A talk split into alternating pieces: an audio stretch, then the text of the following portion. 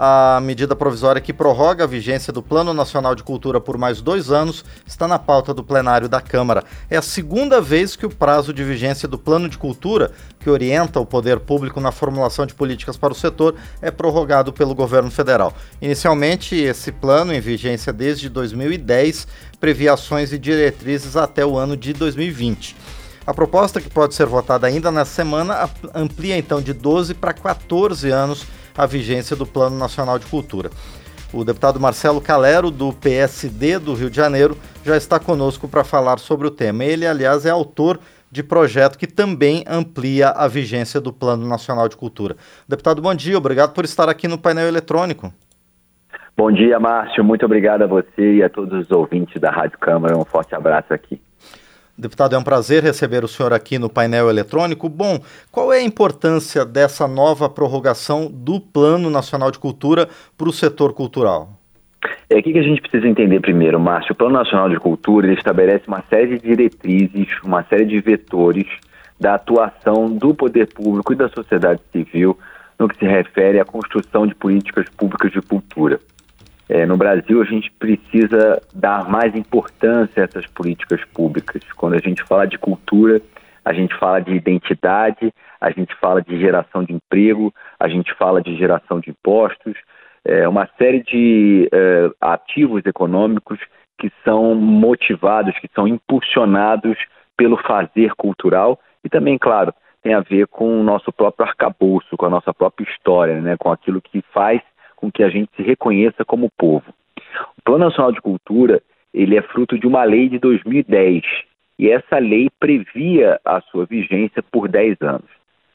Lá em 2020, quando foi o momento de nós reconstruirmos um Plano Nacional de Cultura, fazermos uma nova edição, o que aconteceu foi que a gente estava vivenciando o auge da pandemia. Por essa razão, não havia elementos para que essa construção acontecesse. É importante lembrar, Márcio, que o Plano Nacional de Cultura se constrói a partir eh, de uma série de marcos. Né? Primeiro, existem as conferências municipais de cultura, depois as conferências estaduais. É realizada uma grande conferência nacional de cultura, sempre, claro, com a participação de órgãos eh, de governo e da sociedade civil. E a partir desses encontros é que eh, é forjado o Plano Nacional de Cultura. É claro que no contexto da pandemia isso não poderia ser feito, por essa razão, houve essa prorrogação por mais de dois anos. O que nos pareceu é que, é, chegando ao final de um governo, em um governo que nós sabemos que foi bastante ruim para a área cultural, né, que tratou o setor cultural de uma maneira muito negativa, é, não havia sentido em é, fazer um plano nacional de cultura nesse contexto. E por essa razão nós já havíamos é, solicitado, por meio de um projeto de lei, né, ou sugerido, melhor dizendo, a prorrogação desse Plano Nacional de Cultura é, até que um novo governo estivesse no comando e pudesse, portanto, conduzir as discussões que levam a um novo plano. A histórica que o senhor fez é muito importante.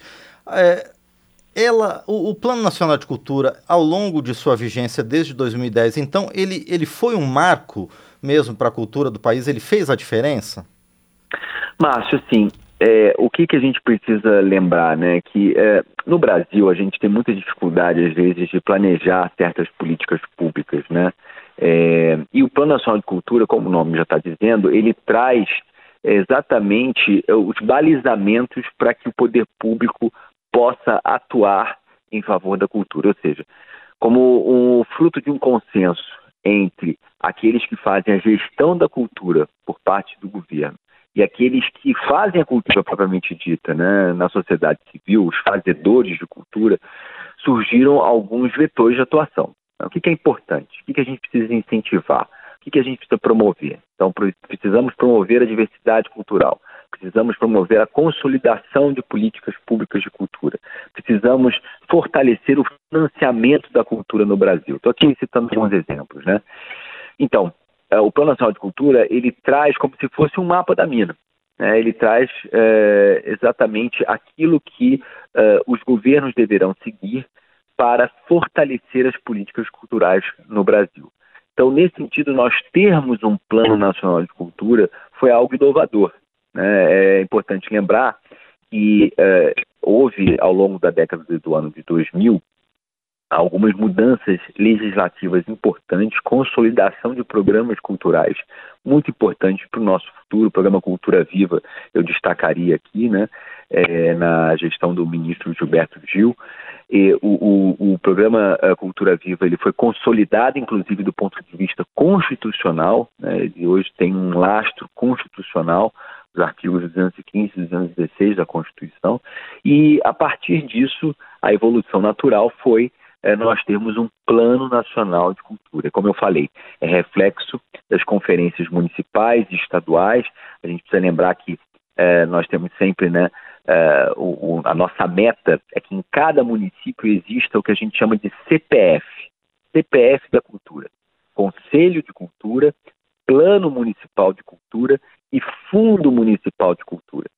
a ideia é que o Sistema Nacional de Cultura, isso também já foi alçado a ordem constitucional, ele possa funcionar como, por exemplo, o Sistema é, Único de Saúde ou o Sistema Único de Assistência Social, enfim, é, que nós tenhamos algo é, bastante coeso, coordenado, harmonizado, que a partir de planos municipais, estaduais, federais, nós tenhamos diretrizes e que o financiamento chegue a partir do governo federal, estadual e municipal por meio de fundos né, ou seja, possa haver transferência, inclusive, fundo a fundo, o que facilita, né, o que desburocratiza toda a, a dinâmica de financiamento do setor.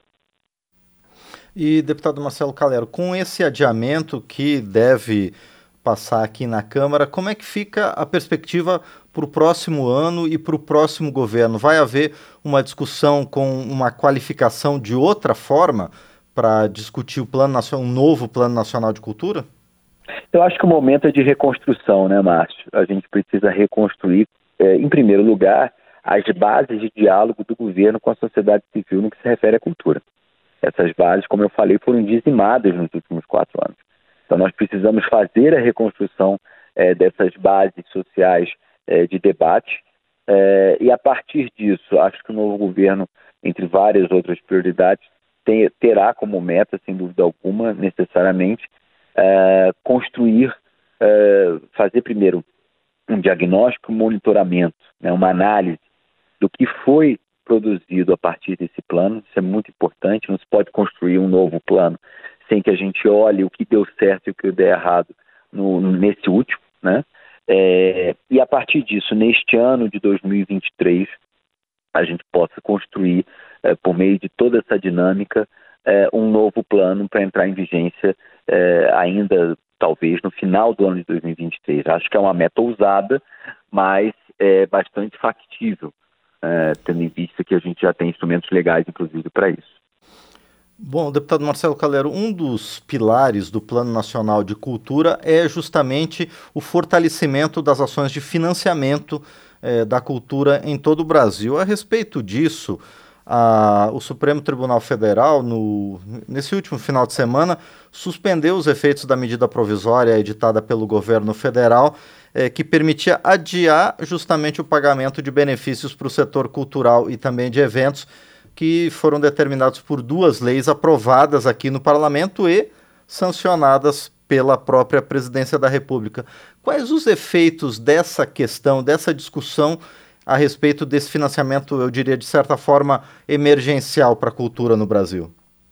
Olha, é importante você ter falado disso, Márcio, porque na Câmara, como você bem disse, nós aprovamos a Lei Aldir Blanc II e a Lei Paulo Gustavo, já havíamos aprovado a Lei Aldir Blanc.